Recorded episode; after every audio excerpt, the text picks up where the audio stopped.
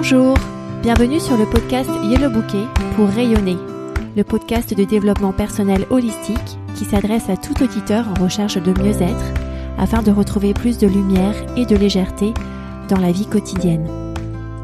Ce podcast s'adresse tout particulièrement aux parents qui se sentent parfois débordés dans leur quotidien pour une pause douceur, une douce heure pour se reconnecter avec leur corps, leur mental et leur spiritualité. Je suis Jenny Dahan, créatrice de yellowbouquet.com, mon activité de coaching, et je suis ravie de discuter avec vous aujourd'hui. Bienvenue dans l'épisode 23 du podcast que j'ai intitulé Les oui derrière les noms. Avant de commencer, j'aimerais remercier Sauf CH4331 qui a laissé un commentaire sur iTunes, un podcast très bien fait et riche en enseignements. Je le conseille vivement à tous ceux qui cherchent à retrouver leur sérénité. Merci. Merci beaucoup, Sauf CH4331, pour ce commentaire.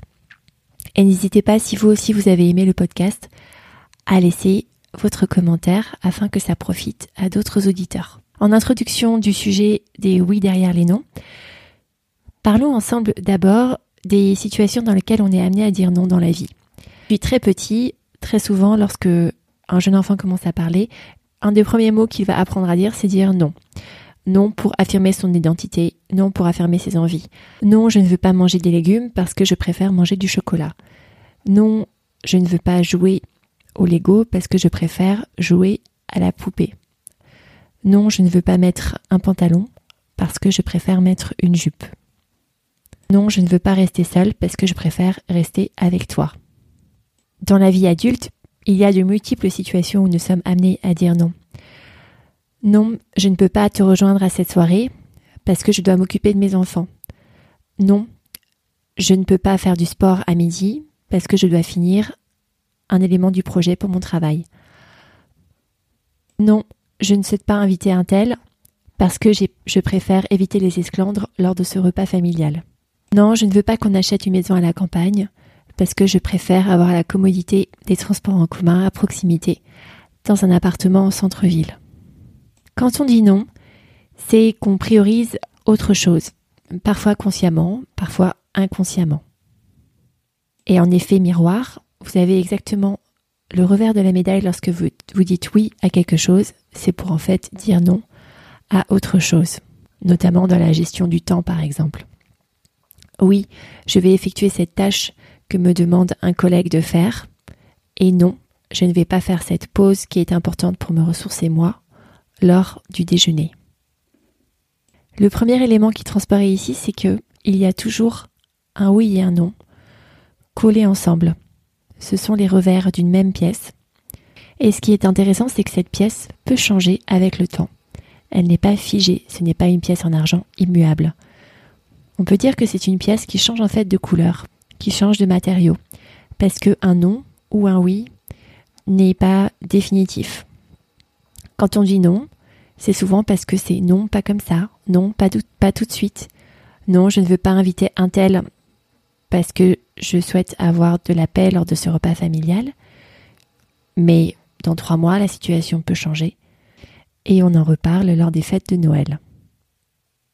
Ou bien non, je ne souhaite pas vivre dans une maison à la campagne parce que là, tout de suite, je souhaite prioriser le confort des transports en commun dans un appartement au centre-ville. Mais dans quelques années, lorsque nous aurons des enfants, cela pourrait être envisageable parce qu'à ce moment-là, je dirais non au transport en commun et oui à la commodité d'un grand jardin. J'aimerais vous inviter maintenant à regarder cette discussion de oui et de non sous un angle mental. On va aussi dire non lorsqu'on n'accepte pas une situation et lorsque la réalité nous présente un jeu de cartes que nous avions imaginé comme différent. Je vous invite à réécouter ou à écouter l'épisode 12 sur l'acceptation pour plus de détails sur ce sujet. Prenons l'exemple d'une personne dont les relations amoureuses ne mènent pas facilement au succès, avec des ruptures régulières. Cette personne-là aura un scénario en tête où son âme sœur devrait être quelqu'un qui n'est pas désorganisé, qui n'est pas avaché dans son canapé, qui ne fume pas. Là, j'ai décrit en creux ce que cette personne ne souhaitez pas comme accompagnant dans sa vie. Une définition en volume donnerait je souhaite vivre avec quelqu'un qui est organisé, quelqu'un qui fait du sport, quelqu'un qui a une vie saine, sans cigarette. Cet exemple-là est assez facile parce que j'ai simplement pris les, antagonistes.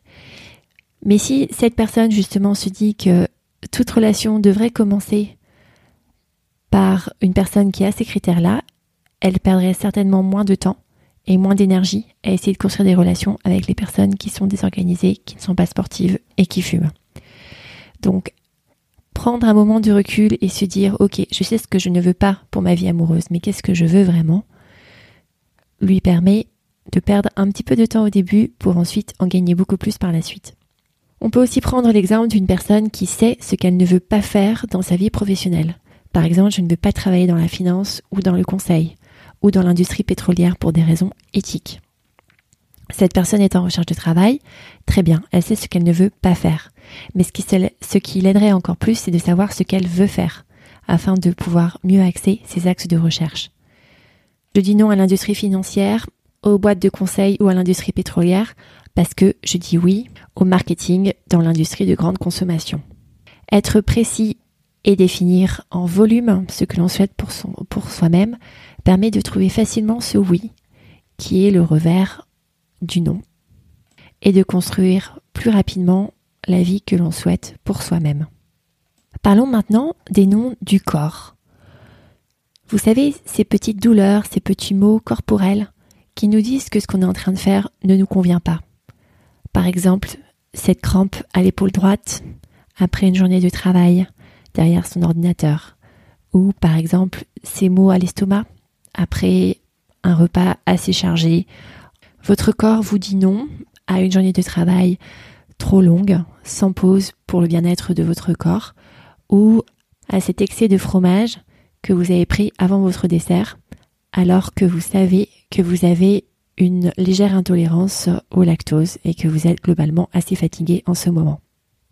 Ce qui est sûr, c'est qu'on se sent toujours mieux lorsque à la fois le mental dit oui et le corps dit oui, ou lorsque le mental dit non et le corps dit non. Bref, lorsque les deux sont alignés.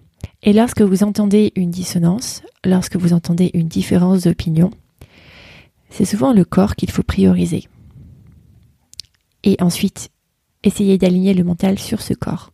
Si par exemple vous vous rendez au travail, vous êtes dans votre voiture avec énormément d'embouteillages, votre corps vous dit non, il fallait trouver une autre manière de travailler aujourd'hui, tandis que votre mental vous dit en fait, il faut quand même aller au travail.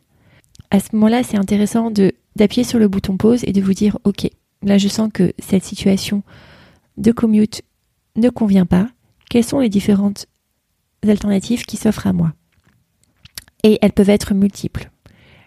Ça peut être de travailler de chez soi, ça peut être de changer de moyen de transport en utilisant par exemple le vélo ou un scooter si vous êtes en voiture.